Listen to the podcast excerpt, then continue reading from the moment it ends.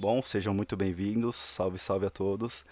É, hoje no KimCast teremos um assunto muito especial a ser tratado, que, como a Kim disse no último KimCast, era um assunto de emergência, por conta dos eventos ocorridos na semana passada na Cinemateca. Então, nós estamos fazendo isso em recorrência a isso, porque o nosso cinema brasileiro está necessitando muito, muito de atenção. É, muitos trabalhadores, muitas pessoas estão passando aí por necessidade, por falta de emprego, por falta de verba. E é uma coisa que a gente não pode passar em, deixar passar em branco. Então, por isso que a gente está fazendo esse episódio. E já agradeço a presença de todos. Agradeço a presença do Vini, nosso convidado, que está mais uma vez aqui conosco. Ele ainda não é o recordista, né? O recordista ainda continua sendo o Daniel, mas tá, tá a caminho, tá a caminho de ser. E a Kimberly, né? Claro, a gente não podia ter esse programa sem ela. Muito bem-vinda, Kimberly. Olá.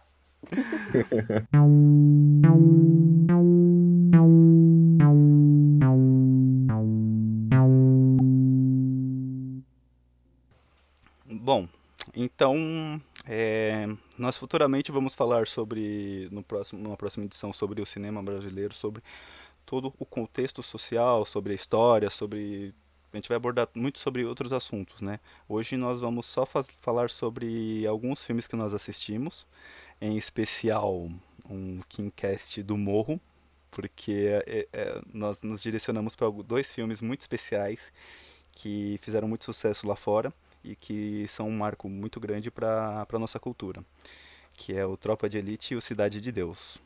E, bom, esse, eu, eu gostei muito de ter feito essas sessões porque foi, foram a primeira vez, foi a primeira vez que a Kimberly assistiu esses filmes. E desde já eu quero perguntar para ela qual foi a sensação, qual, o que, que ela sentiu em ver esses personagens pela primeira vez. Ah, foi maravilhoso. Eu primeiramente já devo te agradecer, Andrezinho, por fazer essa sessão pra gente ver esses filmes, porque são filmes que eu conheço, claro, não tem como não conhecer, são filmes que eu já vi memes, que eu já sei o nome dos personagens, que eu já sabia mais ou menos como que era a história, mas ainda assim que surpreenderam muito, porque foi a primeira vez que eu assisti, foi o primeiro impacto. Então, dar vida aos nomes que eu tinha escutado, né? Porque antes eram só nomes, eram só personagens. E quando eu vi eles em ação, quando eu vi a vida ali, né, que tem nesses filmes, foi incrivelmente surpreendente. E Cidade de Deus, eu me pergunto por que, que eu não vi esse filme antes. Mas ainda bem que eu vi, porque é necessário, é muito necessário. É, é verdade, é verdade. São filmes realmente necessários. Tem uma fotografia ali linda, linda demais. A história é muito envolvente. A gente se envolve com cada personagem que tem ali. E, bom, temos polêmicas também, né, a respeito do nosso segundo filme, que é o Tropa de Elite, não é mesmo? A gente não podia deixar passar em branco, porque temos ali um contexto social na época que foi passado, né, toda a recepção, e temos os dias de hoje. É, não vou me adentrar muito agora, mas a gente vai falar disso posteriormente, tá bom? E, bom, Vini, você, você já tinha assistido os dois, mas como foi a sua a sua experiência ao revisitá-los? Foi muito bom, foi consegui ver coisas que eu não tinha visto antes, principalmente porque eu vi depois de servir o exército, né? Então, um monte de coisa que eu não tinha percebido quando era criança, porque eu vi quando era criança, os meus 13, eu acho, se não me engano, 14 por aí. Então, deu para ver um monte de coisa diferente, deu para ver o sistema funcionava, que na época eu nem imaginava né, sobre tudo isso. Então, um filme que assim que mostra uma coisa para você no começo quando você é criança tudo você só quer saber esse negócio de guerra né? O que as pessoas pensavam quando era criança. Por isso que esse filme ficou tão famoso pelas frases enfim por tudo. Mas depois quando você cresce você começa a ver tudo como funciona começa a entender pega a visão real do negócio né? Então assistir agora me mostrou essa visão Bom, tudo bem. Então, eu acho que vocês já mataram a charada do filme que estamos falando, que é o Tropa de Elite. Né, o filme que o, o filme que a Kimberly estava toda preocupada no começo em anotar o nome dos personagens, que eu achei uma coisa muito engraçada porque é, o que mais se fala no filme são os nomes dos personagens. Aquela narração lá do, do Capitão Nascimento, né, do Wagner Moura, ele toda hora fala, não, porque o Neto, não, o Matias, não, o Neto, e aquele sotaque né, no, do sistema. Inclusive, é uma das coisas que ele mais fala, o sistema, né, no filme, que eu acho assim maravilhoso. Eu acho a narração. Eu, eu, eu, tipo assim, eu entendo ali sobre muitas questões que hoje eu vejo de forma diferente, mas eu ainda acho o Tropa de Elite um filme muito grandioso. É um filme que, meu, ele tem uma narração boa, ele tem uma história assim que é envolvente, né? Tipo, tem uma hora assim que a gente tá ali e se preocupa com os personagens porque uma hora os nossos protagonistas estão ali numa troca de tiros e eles não têm para onde sair, aí você fica, meu Deus, mano, o que, que vai acontecer? E, tipo, e o filme ele não poupa pessoas, né? Tipo, o protagonista, qualquer um pode morrer a qualquer momento, então você fica, você fica todo tenso, apreensivo. E mas eu entendo também que existem umas outras questões a serem debatidas, né? E, bom, eu quero. Eu acho que eu vou deixar elas, elas com a Kimberly. Tô jogando o BO pra você, Kim, por favor.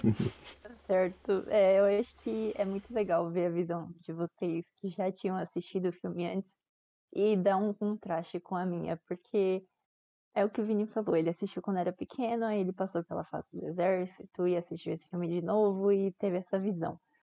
E para mim, que foi a primeira vez, foi tipo, eu sei que isso é real, eu vejo isso no jornal, mas eu não vi tão a fundo quanto eu vi nesse filme. Então, ainda mais sabendo, né, depois que esses caras da, da tropa de elite existem e que o segundo filme parece que é ainda mais real. Então, sabendo que é uma realidade que está bem debaixo do nosso nariz, como é citado no filme, é, fica ainda mais assim, porque a gente percebe que muitas coisas acontecem realmente nesse país que a gente não vê. Então foi um pouquinho assustador, eu vou ser sincera. Eu terminei Tropa de Elite assustada, pensando, tipo, isso tá acontecendo do meu lado. Eu só não tinha acesso a isso até agora. Inclusive, uma das melhores cenas que tem no filme que é a discussão na sala de aula. Nossa, entre o... cena. Sim, que o Matias encara ali toda, todo o, o bando de burguês safado, que nem ele fala que ele encara falando sobre do alto do condomínio vocês não enxergam a violência lá embaixo. E é uma realidade muito forte, muito forte mesmo a ser dita no filme. Que, bom, o filme não poupa violência também, né? Ele, se tem uma coisa assim que eu tenho que admitir é que o filme é muito realista. Muito realista mesmo. Eu assistindo agora me bateu alguns gatilhos bem, bem pesados assim, abordagem policial, essas coisas que não só comigo, como eu tive relatos de amigos meus que já passaram por abordagens mais mais abusivas e bom, o filme retratou assim de alguma forma assim que eu tive essas lembranças na minha cabeça.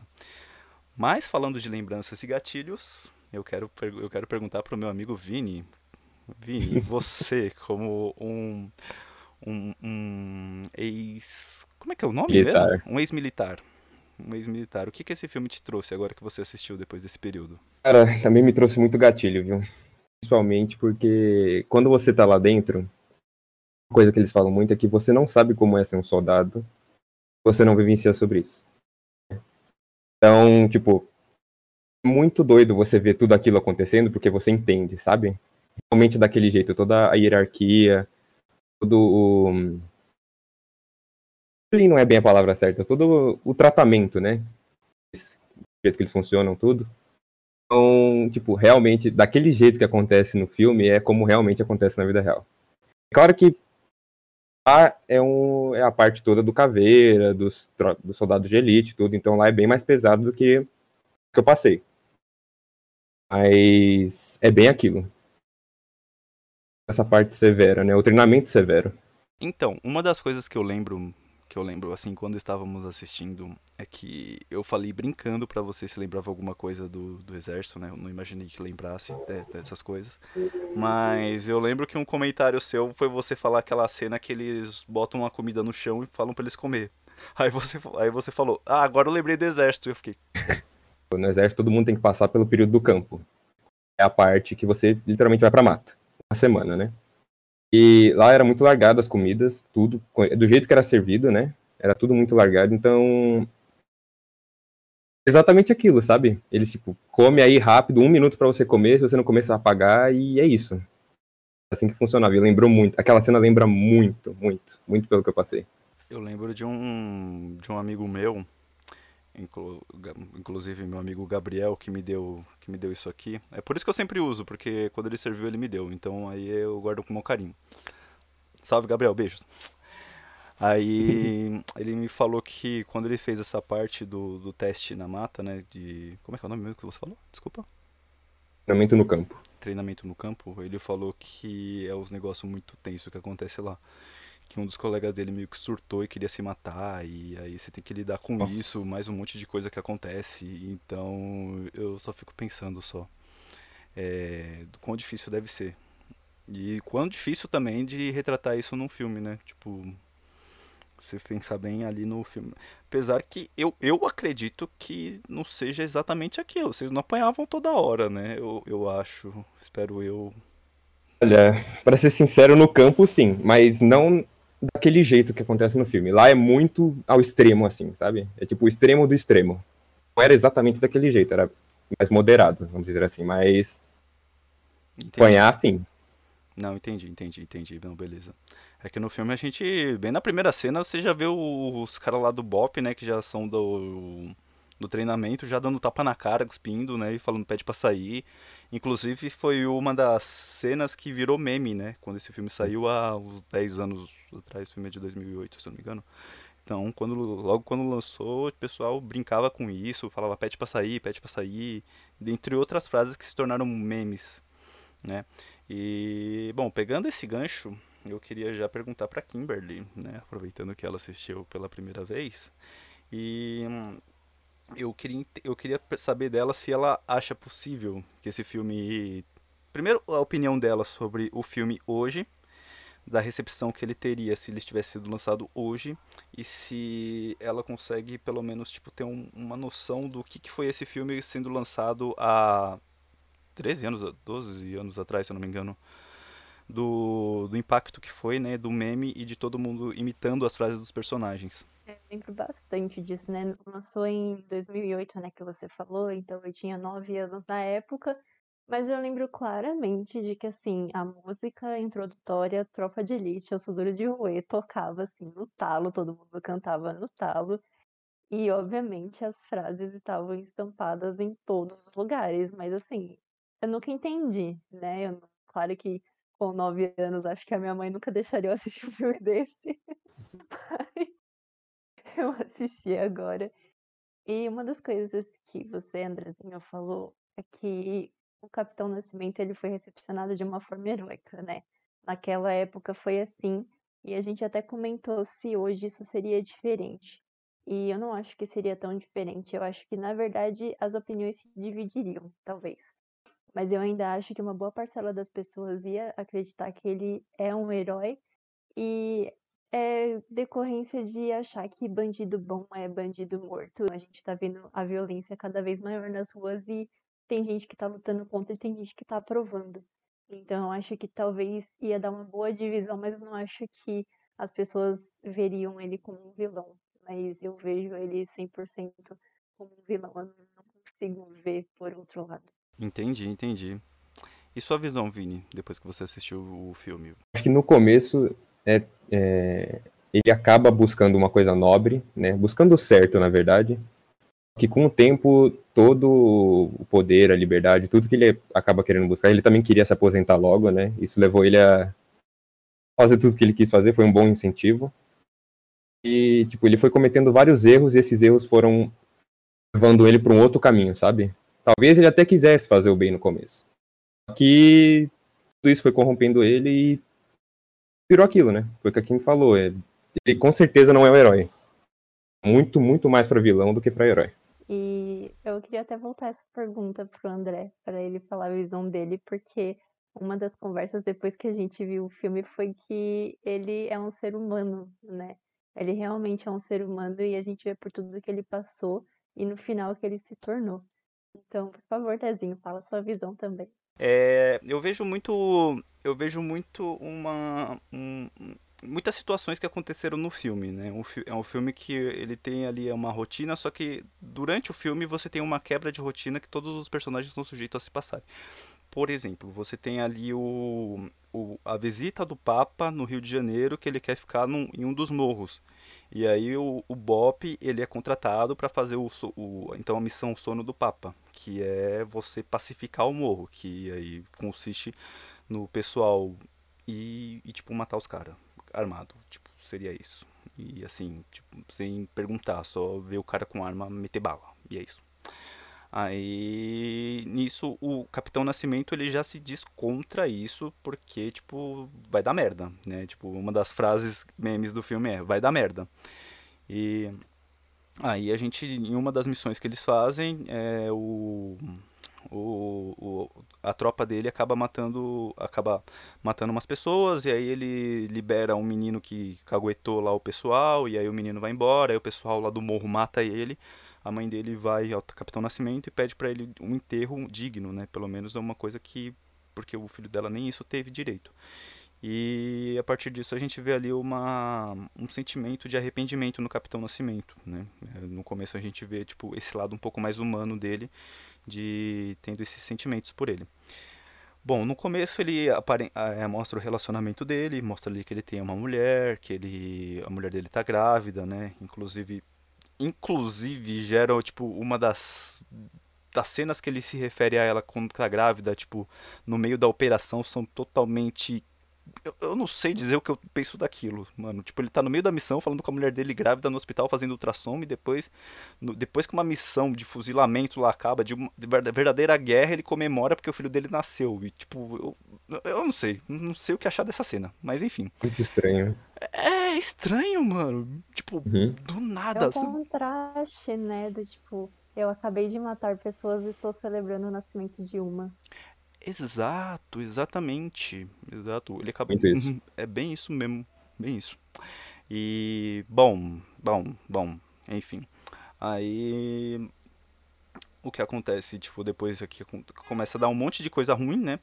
Ele tem tudo isso daí, tem o lance do filho, tem o lance dele querer se aposentar, o lance dele querer achar um substituto à altura, porque ele não quer deixar o, o trampo lá no, no bagulho ruim, tá ligado? Ele é um bom funcionário, ele fala assim, ah não, mano, quero, quero que alguém pelo menos faça a empresa andar, tá ligado? Então vou arrumar um, um cara aqui que me substitua. E nisso ele começa a ficar meio louco e obsessivo por isso, e no final do filme a gente vê que ele é, ele é consumido por isso, né? E ali ele acaba se tornando uma pessoa, um, no começo que era um marido, até um marido ok, né? Ele acaba se tornando um marido agressivo, ele acaba se tornando o, o, próprio, o próprio vilão do filme. A gente não consegue diferenciar muito ele do, do baiano, que é o bandido que ele estava que ele atrás. Então eu acho que, tipo, é, é por isso que eu falei que seria um, um termo meio humanizado, porque, tipo, ele é uma pessoa que foi sujeita a diversos tipos de situação, que no final, infelizmente, acabou se corrompendo. Né, mas a gente vê ali que é um personagem que tem uma profundidade muito grande, né? Tipo, diversas ele não é um, um personagem é um personagem raso, né, que é simplesmente bom ou é simplesmente mal. Ele é um personagem que vai do bom ao mal, né? E a gente vê que o filme se o filme consegue balancear bem isso, né? Não só ele quanto o, o, o Matias também, né? O Matias também é um personagem que também ele tem uma profundidade muito grande nessa trama. E eu já falei demais, eu quero deixar falar um pouco com vocês. O que vocês acham disso? Então eu vou pegar o gancho que o André já falou algumas vezes sobre os memes, né, que, que rolaram sobre esse filme.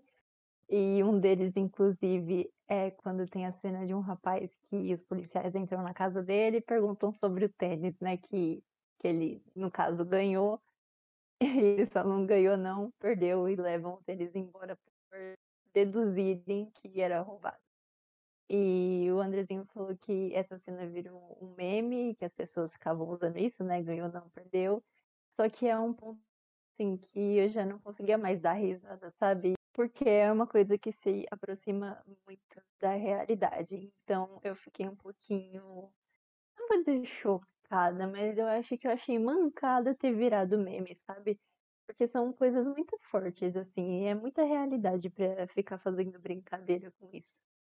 Então, acho que esse é um dos pontos, assim, desse contraste, né, do quando foi lançado e hoje, dos memes que aconteceram e tudo mais. Eu acho que o, na verdade, a grande questão desse filme ter feito sucesso é por conta, tanto na época quanto fora do Brasil, eu acho que se dá em torno de se você encarar esse filme como realidade ou não. Eu acho que se você for pegar esse filme como um filme de ação, por exemplo, do hollywoodiano e tal, você vê tipo um filme normal ali, que é um filme que tem policial, tem bandido, tal, mata, ação, pra lá, pra cá, porrada, e é isso.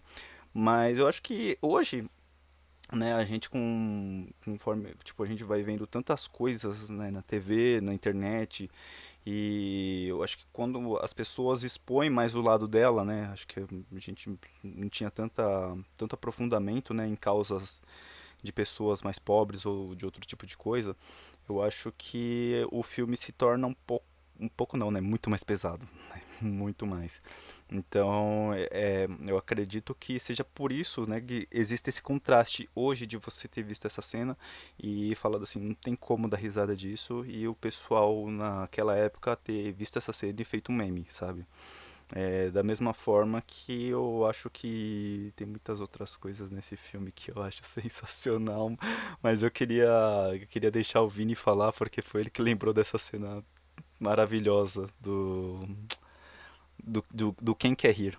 É muito doido essa parte porque é, eles retratam toda a corrupção de uma forma cômica. Até você falou disso aí, eu lembrei agora da cena lá do das viaturas, como tudo é as peças são tudo falsas. Na verdade, não são falsas, são de outros carros, é tudo, né, por baixo dos panos, assim. Então, eles retratam a corrupção de uma forma muito cômica. E você consegue ver ali que tudo, tudo é corrupção, né? Tudo um dinheirinho por trás. Então, muito boa essa cena. Retrata muito bem como é o Brasil, né? Sim, sim, mano, sim. É uma cena. Uma cena que é triste, para nós brasileiros que vemos, mas ao mesmo tempo é engraçada porque retrata a nossa vida. Eu diria que essa cena, ela é cringe. Beijo, geração Z. Tô usando a palavra certa. É cringe. Porque é um. É uma coisa engraçada que a gente sente vergonha. Sabe? Tipo, a gente sabe que aquilo é real, a gente passa por. Muitas vezes, eu acho que alguém já passou por alguma situação desse tipo não estou dizendo em órgãos públicos, né? Ó, não estou querendo dizer isso, mas. As indiretas. É, não estou querendo dizer nada, ó. ó. eu. E eu dizer alguma coisa? Jamais. Mas eu acho que, independente de onde seja, alguém já passou por alguma situação desse parecida com isso e sabe que é assim, assim, né? E, bom, como eu disse aqui em off, eu acho que o único problema mesmo é que pessoas de outros países nunca vão conseguir entender o quão grandioso é essa cena. Porque, cara, é a nossa realidade. Por exemplo, a revolta do, do Neto quando descobre ali que as peças dos carros são trocadas, que nem o Vini falou. É uma coisa que, tipo, pra nós brasileiros, a gente, infelizmente, a gente já acaba isso como, como uma coisa normal, né? Tipo, é, eu queria só dar um gancho para uma situação que aconteceu comigo, que eu lembrei de corrupção, que é que uma vez um amigo meu argentino veio aqui pro Brasil eu tive que levar ele para conhecer São Paulo. E a gente no Uber, né, tava conversando com o motorista e a gente fala, tava comentando sobre o preço da gasolina que tava caro, né, e tal. E, e aí o Uber ainda falou assim: "Ah, a gente tem que ver certinho onde vai colocar, porque tem posto aí que dependendo, né, você está ligado como é que é, gasolina de má qualidade". E tipo, meu amigo argentino ficou surpreso, ele ficou: "Nossa, quer dizer que a gasolina aqui além de cara, Ainda tem posto que é ruim, você tem que saber os postos onde você tem que colocar. Aí ele, isso aí tá errado, né? Aí, tipo, eu parei assim mesmo comigo e. É mesmo, né? Tá errado. Poxa, eu não tinha pensado nisso. Aí, tipo. Com certeza. A gente já tá tão imerso nessa corrupção que a gente, tipo, acha isso normal, tá ligado? E, tipo, quando alguém coisa fala comum, alguma coisa. Né? Rotineira. É, quando alguém fala o certo, a gente até estranha. A gente fica, nossa, que estranho. Mas é uma coisa que eu torço para que a gente supere, né? E, bom, não queria ter me aprofundado tanto nesse assunto. Bom, para finalizar, eu só queria dizer que, bom, esse filme tem cenas engraçadas, né, como a gente já disse aqui, e eu queria dizer que a, uma das minhas cenas preferidas é a cena do, do trânsito, que ele que o cara vai gritar pro marimbondo, que tá multando os carros que estão estacionando no lugar que teoricamente ele passaria um pano, né, para não dar multa, mas o cara tá dando multa a mando de outro cara. E o desenvolver dessa cena é tão genial, tão engraçado, tão caótico, que, mano, eu acho que é uma das minhas melhores cenas, mano. Porque enquanto tá acontecendo tudo isso, tá o neto de fundo gritando pra. E, e as minhas peças, que são as peças da, da mecânica. E o cara discutindo com o outro, aí daqui a pouco vem um, tipo, vira uma bagunça bem brasileira, mano. Bem brasileira. É uma cena que eu acho fantástica. E com isso eu queria dizer, pra, eu queria perguntar para vocês quais as cenas preferidas de vocês no filme. Minha, minha cena preferida é da sala de aula mesmo, porque ela gera uma discussão muito forte, então foi. Eu fiquei assim, assistindo tão vidrada nessa cena, foi tão bem montada. E tem um diálogo que ele acaba em aberto, né? Ele não acaba ficando de um lado, ele acaba em aberto. E você sente que você quer continuar, você fica, não, pera, deixa eu ouvir os lados aqui, por favor. Enfim, eu acho que essa. E também o final, eu acho que o final foi surpreendente com o Matias. A minha também é a cena da sala de aula. Não tem como, essa cena é muito boa. É. O, o, o tanto, o tanto que eles abordam nessa cena só, sabe? O tanto de coisa é, é incrível, é genial. É. Realmente, não dá vontade de parar. Vontade de um ficar lá ao lado do outro e, tipo, é isso, sabe? Essa é a genialidade da cena. Vale lembrar, né, que esse foi um filme que muitas das, das coisas que aconteceram foram de improviso, né? Tipo, não era um- uma obra muito bem estabelecida, né? Tipo, tinha alguns buracos que eles tiveram que contar com o talento dos atores. E valeu a pena, viu? Porque, olha, meu amigo, meu amigo foi muito bom, muito bom mesmo. Mas, bom, eu só queria finalizar para dar uma observação, né? Que, bom, a gente viu o filme, né? A gente sabe o, a diferença que tem nos, nos dias de hoje, na recepção desse filme. E eu só queria falar sobre uma curiosidade que foi a decepção do nosso diretor, né? O José Padilha, quando lançou esse filme.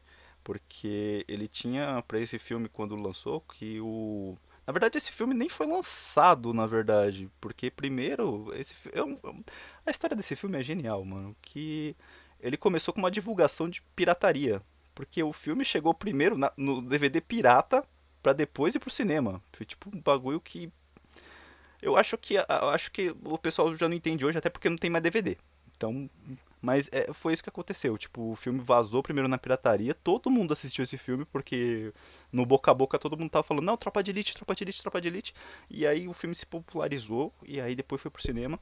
Só que uma das coisas que aconteceram foi o totalmente essa visão contrária do diretor, né? Porque quando ele fez o filme, ele queria exaltar toda essa violência e queria transformar o Capitão Nascimento em um vilão.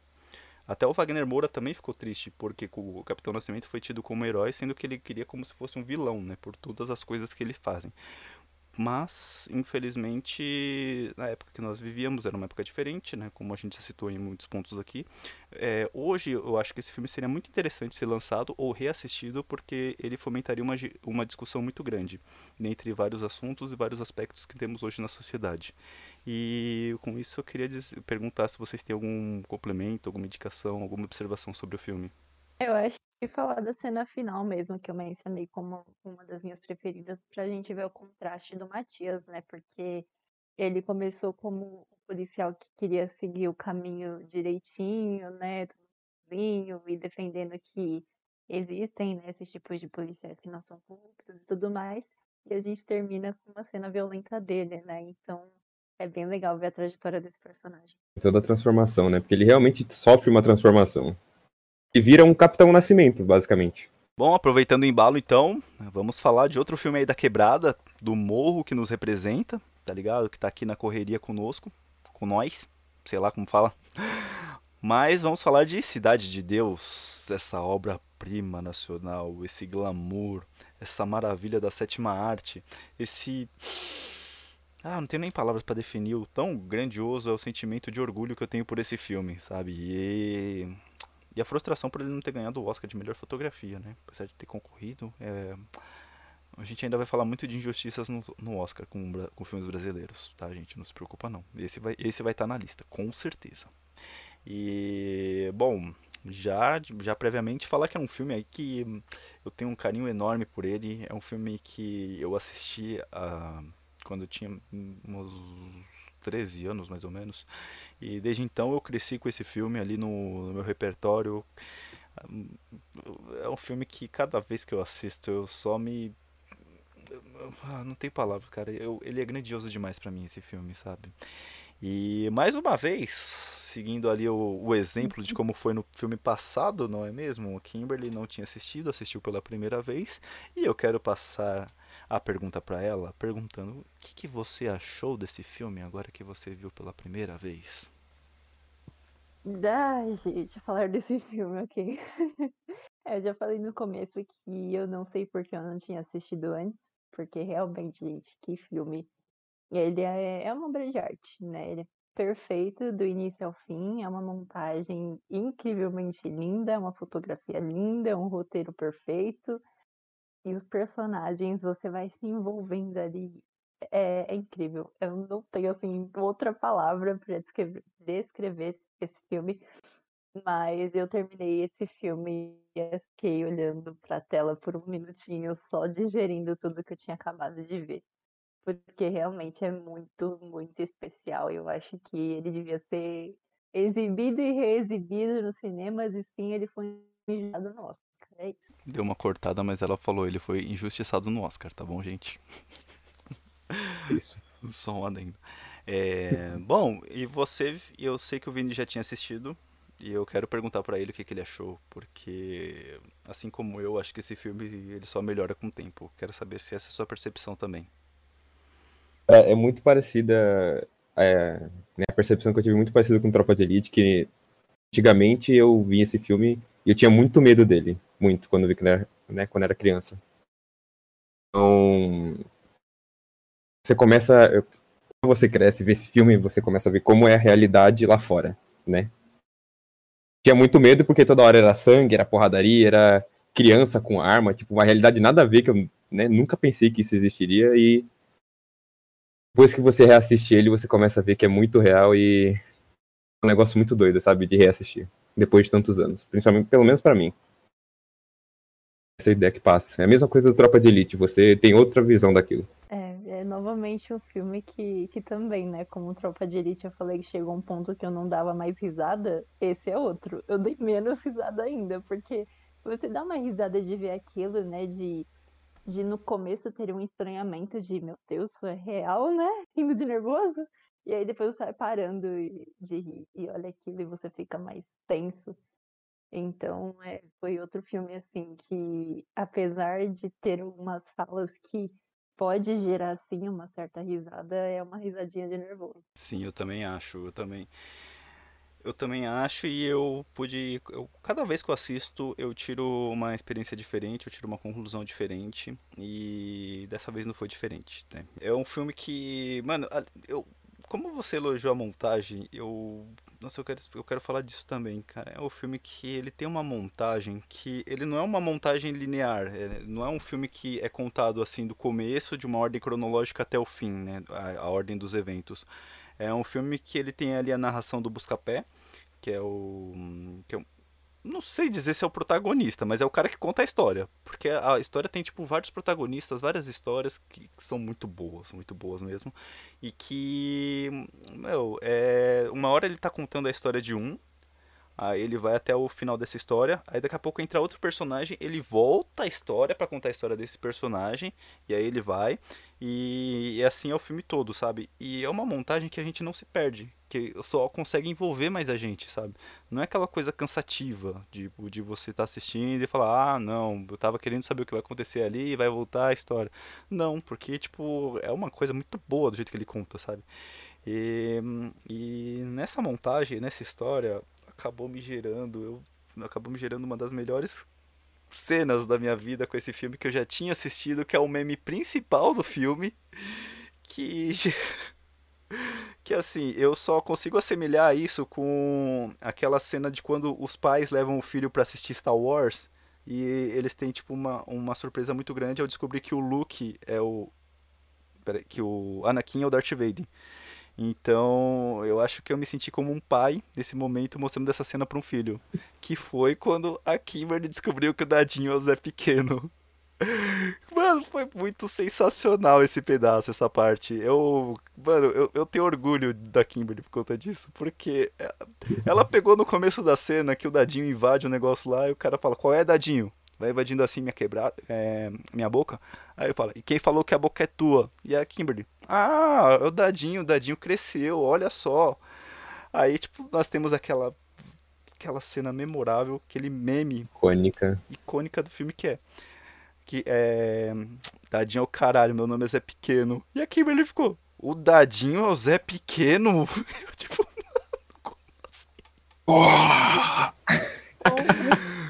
cara, que maravilhoso, mano. Antes do Zé Pequeno, eu queria falar que você estava comentando da montagem, né, sobre ela ser fluida e você não cansar, né, você não querer que voltasse para alguém, porque ela carrega muito bem a história. E eu não sabia de nada, eu não tinha assistido o trailer, né, desse filme, eu não tinha visto nenhuma cena, eu fui com a cara ali limpa. E eu só tinha visto a primeira cena, né, que para quando o busca-pé vai tentar segurar a galinha e pula pra cena do futebol. Na minha cabeça ia passar um, um como é que chama? Flashback, ia passar um flashback e ia voltar a partir do momento que tá com a galinha. Mas a galinha só vai voltar lá no final, né, galera? Enfim. Mas foi muito bem feito, isso foi incrível, assim, foi surpreendente. E a descoberta do Zé Pequeno, eu realmente, assim, fiquei, fiquei boba, porque essa fala do Zé Pequeno não tem como conhecer também, né? É outra fala muito icônica. Só que, assim, eu sabia do meu nome é Zé Pequeno, porra. Antes disso, eu não sabia o que, que era. Então, assim, quando começou a mostrar aquele, aquela intercalação de cenas entre o Dadinho e o cara chegando invadindo a boca e os caras falando, e aí, Dadinho? Falei, Dadinho cresceu. Dadinho, caralho, meu nome é pequeno. Eu falei, o quê? o quê? Eu realmente fiquei chocada demais, gente, porque eu não imaginava, eu não imaginava. Eu acho que também por a gente conhecer o Dadinho criança, né? Tudo bem que ele criança já tinha um certo, uma certa violência ali dentro dele, mas eu não imaginava que o Dadinho ia virar o Zé Pequeno. Esse foi, assim, de explodir a mente. Foi, foi louco. Sim, mano, sim. E tem aquela. Tem toda a parte ele tomando passe, né? Pra, pra virar o Zé Pequeno, né? Ó, se você quer poder. Se você quer poder. Se você não é mais da Dilda, se você é pequeno, pequeno. Essa cena, essa cena dá um medo. eu não sei, eu tenho um cagaço dessa cena. Não sei se é porque eu, eu tinha medo quando era criança. Nossa, mas eu tenho um cagaço dessa cena. Pois é, mano. Eu, eu acho legal porque ele demonstra um pouco da cultura, né? A gente tem bastante disso daí. Da... Eu não sei dizer a qual cultura pertence, né? Eu sou, sou muito leigo nesse assunto, mas eu acho legal porque mostra um pouquinho disso. E realmente, para quem não conhece Tim como eu, também fiquei com medo da primeira, das primeiras vezes que eu vi. É, mas, mas, né, como tudo, acabou, acabou gerando alguns memes também isso. Né? Então, então a gente vê aí como é que a, a nossa capacidade de fazer memes, é, como está sempre ativa nesses filmes. E... Brasileiro sendo brasileiro. Brasileiro sendo brasileiro. Exatamente. Mano, exatamente. E, cara, você falou uma coisa muito legal, Kimberly, que é sobre essa cena inicial de abertura do, do busca-pé entre, entre os traficantes, né, e entre o pessoal da quebrada, da favela, e os policiais. E a câmera maravilhosa rodando ali, aquela cena linda, mano. Não tenho nem palavras pra descrever aquilo. E, mano, eu realmente esqueci totalmente dessa cena durante o filme. O filme, ele é tão bom que depois que, tipo, quando volta a cena que a gente... Ah, essa cena é do começo, olha só. Tinha esquecido, voltamos. Mas eu acho que o filme se sustenta bem, mano. Eu acho que o filme se sustenta bem. Ele tem uma narrativa que é, vai, como eu disse, vai guiando por vários personagens. As histórias são cada, cada uma melhor que a outra. A gente se identifica ali muito com, com todo, todos os personagens, né, mano? É uma, quando, quando algum personagem sofre, a gente sofre junto. Né, quando, como o caso de alguns aqui que eu não vou dizer, mas a Kimberly ficou muito triste quando Cabeleira morreu no começo do filme. Indignada. Que indignada. Muito Ai, triste. Pois é, pois é, mano. E eu queria, eu queria perguntar agora pro Vini, Vini, você se identificou algum, com algum personagem? Tem algum que você faz alguma ressalva ali, falando assim, nossa, esse personagem teve um destaque, eu me identifiquei com esse personagem, gostei desse personagem, fiquei triste com esse personagem, ou alguma coisa do tipo? Cara, me deu um branco agora do personagem mais gente boa, que como ele, como ele é declarado, o cara mais gente fina do comunidade. É o Bené. É o nome dele. O Bené. ele é um cara, mano, sensacional, né? Porque ele começa junto com o Zé Pequeno e ele. Tadinho, né? Que depois vira Zé Pequeno. Mas, enfim. É... E você vê dois, duas linhas diferentes se formando ali, né? Os dois começam juntos, mas um vai seguindo um caminho mais tranquilo, vamos dizer assim. Enquanto o Zé Pequeno ele fica na. Putaria desenfreada. Basicamente isso. Então, tipo, muito interessante ver isso, sabe? Essas duas linhas se formando. Para mim, ele é um personagem muito maneiro, muito bom, muito bem feito, né? Sim. E, e vocês falaram aí das mortes que você sofre junto, essa a morte dele é triste de engolir. Sim, eu acredito que não tem spoiler. Vamos, vamos lá, gente. O filme é de 2002. Vamos lá. Col Ah, col- É. colabora comigo, por favor. Por favor, né? Cidade de Deus ainda? Por favor, gente, por favor. Então não é spoiler que o Bené Tudo morre. bem que eu fiquei surpresa com o dadinho, mas eu é um caso à parte, gente. Vocês ignoram. Sim, mano, sim. E eu acho legal o Vini ter citado essa parte do sobre o Bené e o Zé Pequeno, o Dadinho, né? Até então ele era o Dadinho. Porque ele é um filme que retrata bem essa. Quando ele volta pro passado, que ele vai contar ali a história do Buscapé, bem no começo, que ele conta ali do Trio Ternura, de toda a molecada que cresce ali se espelhando no Trio Ternura, né? Pensando assim, poxa, é, tem, tem aqui o- os caras que fazem justiça pela comunidade, eu quero ser que nem ele. Quando eu crescer, eu quero roubar. E eu acho que é muito reflexo disso, né? Porque logo no começo a gente já tem ali a, a introdução de como se formou a Cidade de Deus, né? Que Cidade de Deus nada mais é do que um pedaço de terra cedido pelo governo para os pobres se alo- alojarem e ficarem longe da cidade. Essa daí é bem a realidade. E aí, tipo, a gente vê que com toda a desigualdade que tem, você tem ali o, a formação dos justiceiros, né? Que são o trio ternura, que fazem justiça e eles roubam em prol da comunidade.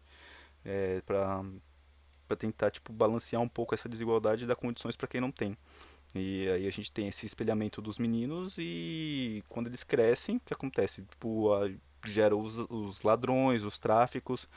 E eu acho que isso daí é uma coisa que o filme faz muito bem, mano. Porque, tipo, a gente vendo aquilo, mesmo pra quem não conhece, pra quem não faz parte, tipo, fica muito claro, nítido, onde tá o problema e de onde surgiram aqueles personagens, né? Por que que aquilo tá acontecendo. E eu só fico triste, na verdade. Fico muito triste porque é uma realidade isso, né? Né? Assim como a gente diz, o filme ele retrata, né? Então isso daí é uma coisa que acontece muito e que lá na frente, tipo, todo mundo é tratado como bandido. É... Com isso eu finalizo. O Kimberly, você tem alguma coisa a dizer, por favor? Eu fiquei sem fala depois disso, fiquei até triste. Eu fico ainda mais feliz de ter assistido esse filme porque abre muito os nossos olhos, sabe, para as coisas que acontecem, injustiças que estão acontecendo, uma realidade que, como a gente já falou, tá debaixo do nosso nariz e a gente não vê. Às vezes a gente vê porque a gente não quer, às vezes a gente vê porque as pessoas não querem que a gente veja, né? Os maiorais lá de cima escondem isso e às vezes escondem bem. Então, eu acho que eu quero deixar aqui o conselho para vocês. Se ainda não assistiram, assista esse filme. É, é muito bom. É muito bom e vai abrir os olhos de vocês também. A última coisa que a gente tem que fazer é fechar os olhos para as coisas que já não estão deixando a gente ver. Então façam isso. Assistam. Na verdade, eu queria comentar um pouco mais sobre esse filme, sobre toda essa grandeza que ele teve ali, porque o, que não falta nesse filme é personagem pra gente falar. E a Verdade. gente, a gente só comentou aqui sobre três até agora, né? Que foi, na verdade, sobre dois. A gente ainda nem se aprofundou direito sobre o Zé Pequeno. A gente falou. Tadinho, Zé Pequeno, pequenos. É, exatamente. Ai, é, exatamente. E o. Nossa, desculpa. O, o Bené, né? Que a gente falou que ele é um cara gente boa. Mas eh, tem muitos outros personagens também que se destacam ali nessa, nessa narrativa, né? Nós temos o. Nós temos o Cenoura, que, pra quem não assistiu, o filme inteiro você vai. O filme. Grande parte do filme você vai ouvir. "A- vamos invadir a boca do cenoura. Vamos tomar a boca do cenoura. E é uma coisa que, mano, é muito engraçado, mano. Vira até meme dentro do filme. Mas que é, é triste, assim, se a gente for encarar. Porque é, o contexto disso é que o Zé Pequeno, que cresceu como bandido, uma hora olha pro. olha bem ali o contexto e, tipo, vê que ele não está ganhando muito como bandido. Que o que dá dinheiro mesmo é o tráfico. E aí ele, como já é um, um cara meio ruim, né? Um cara que um cara que matou um bordel inteiro quando era uma criança, que a gente tem a cena de uma criança segurando uma arma e matando todo mundo e rindo. E a gente já vê que o Dadinho já não era. Ia ser... Na verdade, a essência dele é um, um personagem mau. Né? Tipo, Tem muita maldade, né? Sim.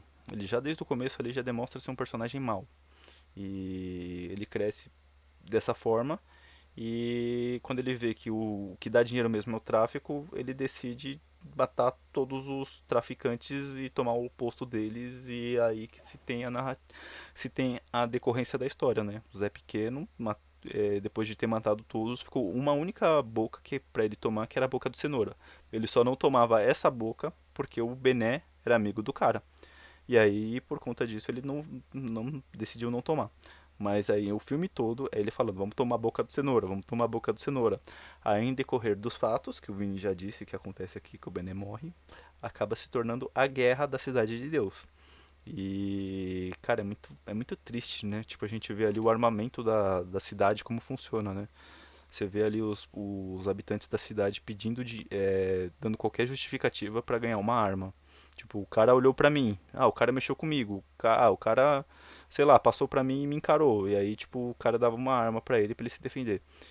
E mais uma vez é triste, mas é o que acontece. Vira, realmente vira uma zona de guerra, né? Literalmente isso, vira uma guerra tudo. É muito doido você parar pra pensar nisso. Sim, mano, sim, e por nada. É. Mas em decorrente disso, eu tô, tô, tô, lembrando de outra coisa também que acontece. Nossa, é, é, é, é muita coisa para falar desse filme, mas eu tô lembrando da de uma das histórias assim que eu, pra, pra mim foi uma das mais chocantes, que foi a do Mané Galinha. Mano, falar dele. Ele é um dos principais pilares desse filme. E a história dele é, é muito forte que eu não sei se eu quero falar. Você quer falar, Kim? Eu deixo com você, vai, pode falar. Eu só lembrando que o Mané Galinha era o cobrador, né? Era o cobrador. Isso. Ele é cobrador é. e ele é um ex-militar. Salve, Vini. Era o único que sabia atirar. Era o único que sabia atirar.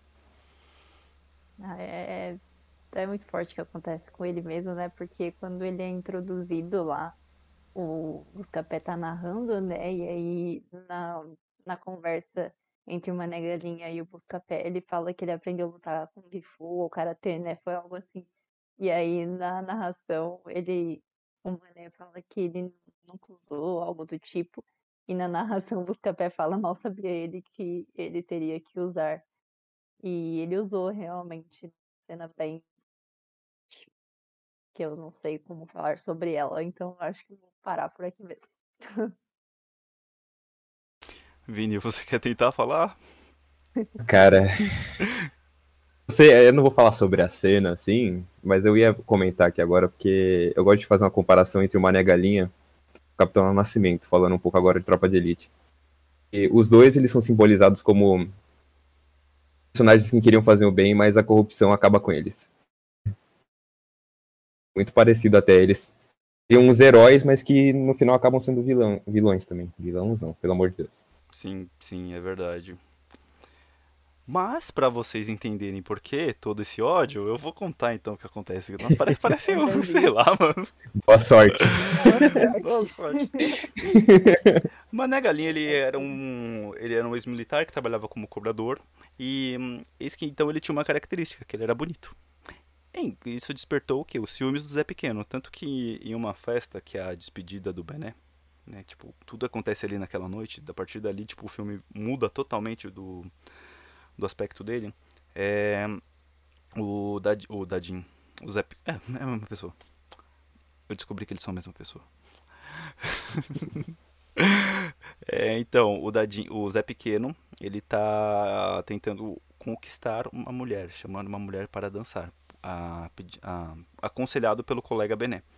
E ele não consegue, porque ele é um rapaz pouco feio. Então ninguém quer dançar com ele e tal. E ele vê que o Mané Galinha tá fazendo sucesso, né? Ele tem a namorada dele, ele é bonitão. E ele manda tirar roupa no meio da festa, né? Tipo, do nada ele manda ele ficar pelado, manda ele dançar, rebolar e gera uma cena bem feia. E logo depois que tem ali o acidente com o Bené, ele acaba encontrando o Zé Pequeno, o, o Mané Galinha com a namorada dele, fica com raiva e acaba acaba estuprando a namorada dele na frente dele, né, do Mané Galinha, que volta para casa, tipo, ele vê ela chorando, ele se sente envergonhado por não ter conseguido fazer nada, volta para casa triste, né? E lá, e lá ele encontra o conforto da família, porém tem uma virada de cena que eu, eu ao mesmo tempo que eu acho genial, eu acho muito filha da puta, porque é a virada de cena que o, o Zé Pequeno olha para trás e fala: Por que, que, eu não matei aquele filho da puta? tipo. essa, essa montagem nessa hora, pior que eu vou ter que admitir, é fodida, né? Porque enquanto o cara tá lá na casa dele, envergonhado, falando, ele devia ter me matado, o próximo corte é o Zé Pequeno parando e falando, eu devia ter matado ele. E eu fiquei tipo. Sim. Apenas assim. Deus, Tipo, tipo, ele esqueceu de matar ele, tá ligado? Você, você fica. Oi! E, é. e, e, mano, é perfeito. Perfeito, porque a cena é casa certinho, mano. Aí ele vai na casa dele, né, com o exército do Zé Pequeno, armado. E o irmão dele tá, tipo, putaço da vida, pega uma faca e vai tentar esfaquear o Zé Pequeno, né? E aí numa cena que ele, o Zé Pequeno tem um vacilo lá, ele pega e acaba esfaqueando o Zé Pequeno, só que Zé Pequeno fica ferido, todo mundo do exército dele se revolta e começa a metralhar a casa do, Zé, do Mané Galinha, mano. E, cara, essa cena é. Puta, mano. É tiro pra todo lado. Mostra ali as balas atravessando a parede, acertando os móveis da casa. Acaba pegando ali alguns. Algumas pessoas da família dele. E. Mano, o final da cena, tipo, é o Mané Galinha, tipo, louco, louco, louco. A, a, a partir dali ele já perdeu a humanidade toda toda, toda. Uhum. Pega, ele pega uma arma e vai atrás do Zé Pequeno, tipo, só ele mesmo, tipo, na loucura, atrás do exército dele. Tipo, um cara contra, tipo, aquela tropa. E aí ele vai e começa a atirar. Atira, acerta, acho que ele acerta um, acerta mais de um, se eu não me engano. Eu sei que ele mata um e acho que acerta os outros. E, tipo, os caras saem correndo, sabe? Tipo, um cara só conseguiu, tipo, espantar o Zé Pequeno e os, o, os soldados dele. E a partir daí introduzido o Zé Pequeno. E aí que eu tenho a relação, né? Que eu acho que foi essa daí que você fez com o Capitão Nascimento com o, Zé, o Mané Galinha. Certo, Vini? Isso. Isso. É nesse momento que começa o, a parte de. que toda aquela parte boa dele começa a ir pro saco, né? É a corrupção. Corrupção, mano. Corrupção. Mas. Cara, eu, eu não sei. Eu acho que eu, eu não quero tentar defender ele aqui, mas, mano, é tipo. Em decorrência, tantas coisas pesadas que aconteceram com ele, eu acho que, mano, eu, eu não sei se é justificável o que ele fez, tá ligado? Hum. Mas é um é triste, é triste. Eu acho que a montagem ali, o roteiro, o roteiro souberam fazer bem uma situação, tipo, que alguém ficasse puto. E, e foi isso. É muito triste mesmo, e a gente pode até pegar como um gancho para as crianças desse filme, né? Porque você falou, né? Ele passou por tanta coisa que acabou levando ele a fazer isso, a se tornar isso, e eu acho que a gente pode usar as crianças de exemplo, né? Porque a gente começa ali, numa certa parte do filme, tem um grupo de crianças que o Zé Pequeno chega e simplesmente meio que mata duas, né? Uma ele fere, a outra realmente é, é morta. E não que todas as crianças estivessem ali para ver, mas elas foram abordadas de forma violenta e elas saíram correndo porque sabia que ia morrer. E a gente tem o contraste do final do filme, com toda a licença para o spoiler, de que o Zé Pequeno ele é morto pelas crianças e todas as crianças têm uma arma na mão. Então eu acho que é sobre isso. É literalmente sobre isso. Tipo, as crianças mataram o Zé Pequeno e ele matou as crianças, sabe? Então a gente para para pensar sobre o ciclo da vida, né? Então, eu não sei, eu não sabia, né, que esse era o final antes de assistir o filme. Eu fiquei só imaginando se o filme ia terminar com o Zé Pequeno sendo parado de alguma forma. E surpreendentemente ele foi parado. por crianças com armas na mão. E esse, esse detalhe, né? Esse final me lembrou muito uma cena do filme Ódio que Você Semeia. Não sei se vocês assistiram, mas é, é um filme americano, mas ele tem uma cena tipo essa, assim, que tem uma criança que pega uma arma e começa a ameaçar o policial, porque ele estava ameaçando a família dele. Então é, é bem forte. E como não podia faltar, nós estamos falando de um filme que retrata a vida da gente, né? Então é bem isso mesmo, é bem isso mesmo. É uma pena que eu espero que a gente não seja visto dessa forma. Apesar que a gente é visto. Brasileiro no exterior não é visto de boa forma, né, mano? É. E... Vai ver visto de formas piores até. Sim. Tanto que você mesmo, né, Lezinho, comentou que as pessoas lá fora falaram que Cidade de Deus é muito violento, então não condiz com a realidade. Ah, é verdade, é, é verdade. Eu conto, vocês contam, a gente deixa eles é, Meu amigo, quando eu ouvi isso, cara, eu fiquei puto da vida, mano. Como, mano? Como assim, mano? Eu entendo, eu entendo que, por exemplo, se o cara tá na Suíça, do alto do. Um crítico de cinema na Suíça não deve ser alguém que tenha convivência com a, com a comunidade. Então deve ser tipo uma pessoa que olha e fala: ah, esses, esses brasileiros estão querendo fazer. Querendo fazer apologia à violência com um filme desse. Onde já se viu essas coisas nem existem. Olha. Charles, traga meu café. Meu, meu vinho. tipo assim, tá ligado? Então. É uma coisa, é uma coisa triste, né? Tipo, a gente vê toda essa essa diferença de realidades, de uma pessoa poder chegar e falar que aquilo não é real e de uma pessoa olhar aquilo e ver que aquilo é convivência dela no, no dia a dia. Então é muito triste e eu queria mandar essa pessoa ir tomar num lugar muito especial que falou isso, sabe? Eu queria mandar esse suíço que chamou Charles agora mas eu não posso, porque isso daqui é um programa. Mas vocês entenderam onde que eu quero mandar ele, né? E eu, eu, vou, eu vou retirar minha fala agora, porque senão eu vou falar alguma coisa muito puta. Então, por favor, me contem aí sobre as cenas preferidas de vocês em Cidade de Deus, por favor, gente. Conto com vocês. Dadinho é o caralho. Tá marcado na minha vida essa cena, não tem como. Tá marcado já.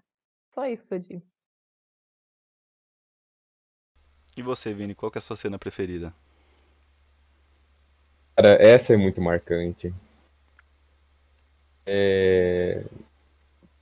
A cena da morte do Zé Pequeno também é muito, muito marcante, sabe? Porque você realmente vê aquilo, sabe? Tudo voltando contra ele.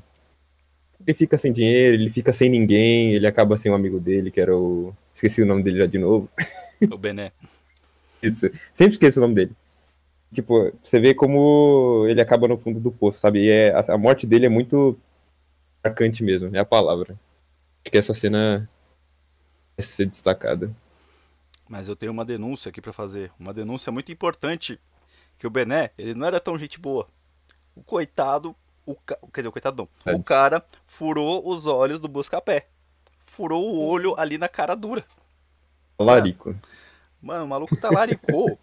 Mas de uma Laricou, forma que. Hein? Cara, Obrigado, mãe. Mano, eu fiquei tão triste, tão triste, mano, com o, o Buscapé, mano, porque, tipo, desde o começo, era um dos objetivos principais do Buscapé. E aí, tipo, ele, ah, tá tudo certo, você vai lá em casa com ela, tá, só vocês dois vão ficar sozinhos. E aí tá lá ela com o Bené, e aí você fica, poxa, mano, triste. É. Não foi dessa vez. Não foi. Bom, eu queria dizer que a minha cena preferida, na verdade não minha cena, meu conjunto, que eu acho que vai pra história, que é a história justamente do Bené. Mano, eu gosto do Bené porque ele é um. Eu acho que ele é um fio de esperança. E que nem o Vini disse, ele é o contraponto ali do Zé Pequeno. Ele é um cara que cresceu pobre, que ele cresce, ele ele tipo até matava as pessoas, mas ele nitidamente não gostava.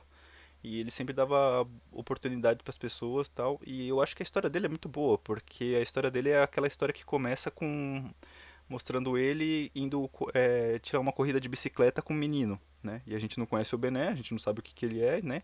Ele pega uma arma, pega uma bicicleta e vai, fala pro playboyzinho lá que vai comprar droga, ô, oh, vamos apostar corrida? E aí eles vão, e aí o menino propositalmente perde, né? também eu não sou louco de ganhar de um traficante que me propõe uma corrida do nada. Vai que o cara ficar bravo e me mata, sei lá. E, e aí, tipo, tem uns desfechos muito legal, né? Porque a gente vê que, o, que ele é muito gente boa, né? Ele pega assim, ele, ô, oh, e essa roupa aí? E ele, se eu te der um dinheiro, você não coloca ela pra mim? Aí, tipo, ele tira um. Meu, ele tira um bolo. Mas tinha tanto dinheiro ali. Aí ele dá pra ele comprar roupa. E, tipo, depois que ele volta, ele vira. Tem aquela cena lá dele entrando na, nas na sala do, de onde é feito toda a droga e aí ele fala assim, virei playboy. Aí todo mundo começa a dar risada dele, dá tiro pro alto. E a partir daí assim, a gente só vê ali o Bené como uma pessoa gente boa que nasceu na quebrada, sabe? Então é uma coisa que eu gosto de ver. Ele é uma pessoa que não se corrompeu. Então eu gosto disso e o meu conjunto, na, meu conjunto de cenas preferidas vai para ele. FB, né? FB, né? FB, né? Então tá bom, galera. Então, eu só quero dizer antes de encerrar esse episódio que o Andrezinho brilhou, né? Como vocês podem ver, nosso queridíssimo falou incrivelmente hoje. Só isso. Obrigado. Maravilhoso. Tô feliz de, de realizar esse episódio com você. Obrigado, muito obrigado. Eu, eu tava. Eu, eu, queria muito, muito mesmo, já faz muito tempo, mostrar esses filmes para você, pra gente gravar sobre eles. Que eu acho que são filmes que fazem parte ali do, da minha vida mesmo. E foi muito bom falar sobre eles. Foi muito bom vocês terem assistido comigo. Agradeço muito a vocês dois. E agradeço a vocês por terem me dado essa oportunidade de estar aqui com vocês fazendo esse episódio. Para todos vocês que estão aqui e para quem está ouvindo. Fofo. Obrigado. Obrigada por esse episódio, então, maravilhoso. A gente não vai parar com os filmes nacionais por aqui, porque eles precisam de um espaço imediatamente. Então, um beijo e até o próximo KimCast. Beijo, galera. Isso. Tchau, gente.